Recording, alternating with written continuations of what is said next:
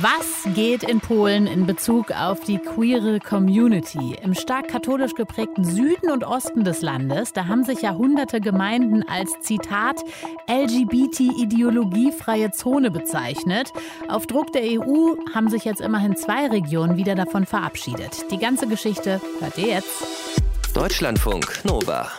Kurz und heute mit Jenny Gärtner. Sexuelle Identitäten wie lesbisch, schwul, bi, trans oder inter. Und dann haben wir eine streng katholische Tradition. Das kann natürlich gewaltig clashen. Sieht man am Beispiel Polen. Die rechtsnationale Regierungspartei PiS, die wirft der EU vor, Zitat, eine vermeintliche LGBT-Ideologie zu nähren, die sich gegen polnische Traditionen und Werte richte. Verschiedene Gemeinden hatten sich in den vergangenen Jahren deswegen als LGBT-freie Zone erklärt was ich persönlich ziemlich krass finde. Jetzt haben aber mehrere Verwaltungsbezirke in Polen die queerfeindliche Resolution wieder abgeschwächt oder sogar gekippt. Ob das jetzt bedeutet, dass da in diesem Land wieder mehr Toleranz herrscht für andere sexuelle Orientierungen, das habe ich besprochen mit Korrespondent Jan Palokat in Warschau und ihn gefragt, was stand denn eigentlich noch mal genau in dieser Resolution drin und was wurde daran jetzt in den betreffenden Regionen geändert? Also es gibt verschiedene Formen dieser Resolutionen mit einem mehr oder weniger scharfen Ton. Äh, sie drehen sich in erster Linie um die Familie, also die klassische Familie Mann, Frau, Kind und ihre Schutzbedürftigkeit, die wird unterstellt. Und dann finden wir dort aber auch eben allerlei Gefahren, die es abzuwehren gelte. Und eine dieser Gefahren ist eben die sogenannte LGBT-Ideologie. Also äh, wenn man jetzt mal diese Begrifflichkeit nicht übernimmt, geht es um die Ideen der Regenbogenbewegung, die demnach die Kinder, die Familie und so weiter gefährden. Und deswegen haben einige dieser Gemeinden sich dann tatsächlich auch äh, zu äh, Zonen frei von LGBT oder LGBT-Ideologie erklärt. So, und diese äh, inkriminierten Sätze sind nun teilweise aus den Erklärungen gestrichen worden, jedenfalls auf Bezirksebene. Wir haben jetzt, wenn ich richtig gezählt habe, von fünf Woiwodschaften vier, äh, die das entweder abgeschwächt oder ganz gekippt haben. Und damit scheint diese Bewegung immer mehr hier im Südosten des Landes, Gemeinden und Bezirke verabschieden solche Resolutionen jetzt mal in die andere Richtung sich zu bewegen. Statt quasi eine queer-kritische Resolution gibt es plötzlich eine Erklärung, wo man sagt, regiongefestigter Toleranz möchte man sein. Äh, wie glaubwürdig ist dieser Umschwung? Ja, das ist allerdings eine Schlagzeile wert. Das war nun ausgerechnet ähm, die besonders konservative äh, Region Vorkarpaten, in der es eigentlich im Vorfeld geheißen hatte, die wollten mit kosmetischen Tricks da sich aus der Affäre ziehen. Jetzt muss man mal sich genauer anschauen, was sie da jetzt äh, vorhaben. Aber in der Tat scheint ein Punkt hier Eindruck gemacht zu haben. Und das hat hier auch ein stellvertretender Infrastrukturminister ziemlich deutlich gesagt.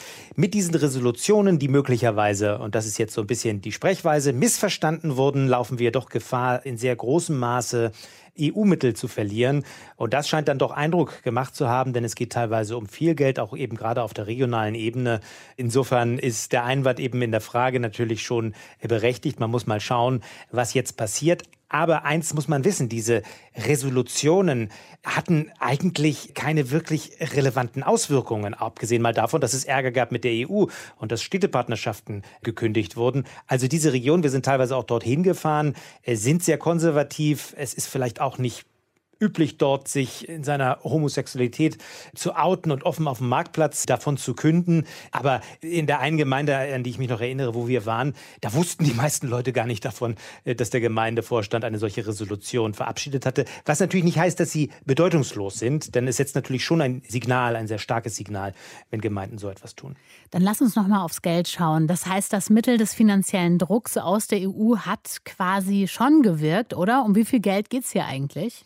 Ah, es geht um, um einige Millionen immerhin. Auf diesen Ebenen ist das eine Menge Geld. Interessant wird jetzt auch sein, was passiert auf den Gemeindeebenen. Da ist jetzt ein bisschen schwer, sich einen Überblick zu verschaffen, wie viele Gemeinderäte da nun schon zusammengetreten sind. Aber aus einzelnen Gemeinden hören wir, dass EU-Mittel da teilweise einen signifikanten Anteil des Gemeindehaushalts ausmachen. In einem Fall war jetzt von einem Viertel der Gesamtsumme die Rede. Also ich denke schon, dass das, dass das Eindruck macht und zumindest mal verleitet hat, nochmal genau nachzuschauen, was machen wir denn da? Wir hören jetzt jetzt auch von konservativen Stimmen noch mal ganz betont, es ging uns doch nicht darum, die einzelnen Menschen anzugreifen, sondern wir haben Sorge, dass hier ein Gedankengut kommt, was aus unserer Sicht äh, vernünftige sittliche Ordnung gefährdet. Also vielleicht findet man dann irgendwann doch noch mal einen Weg, der dazu führt, dass konservative Menschen und solche, die sich progressiver sehen, dann vielleicht doch an einem Tisch sitzen und sich nicht mit Resolutionen bekriegen. Wie reagiert denn die queere Community in Polen darauf? Also jedenfalls der aktivistische Teil. Es gab ja hier eben auch eine große Schildaktion, äh, LGBT-freie Zone. Die äh, klopft sich insofern auf die Schultern, als dass man der Meinung ist, man hat dazu beigetragen, dass äh, diese, aus deren Sicht jedenfalls Unsitte dieser Resolution nun äh, möglicherweise beendet wird. Es ist natürlich deswegen jetzt nicht alles eitel Sonnenschein.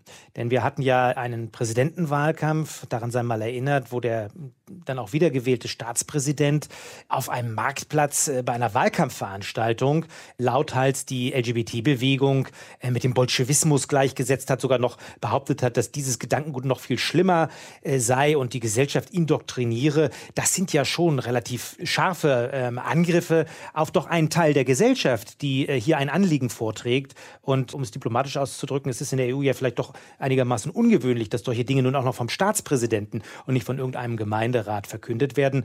Ich weiß von Einzelnen jedenfalls, es ist immer schwer zu sagen, wie viele das sind, die deswegen auch zum Beispiel nach Deutschland gegangen sind. Gerade deswegen in einem Fall, weil sich die Betroffenen gesagt haben, in so einem Land, in dem der Staatspräsident dann auch noch wiedergewählt wird, möchten wir jetzt momentan lieber nicht leben.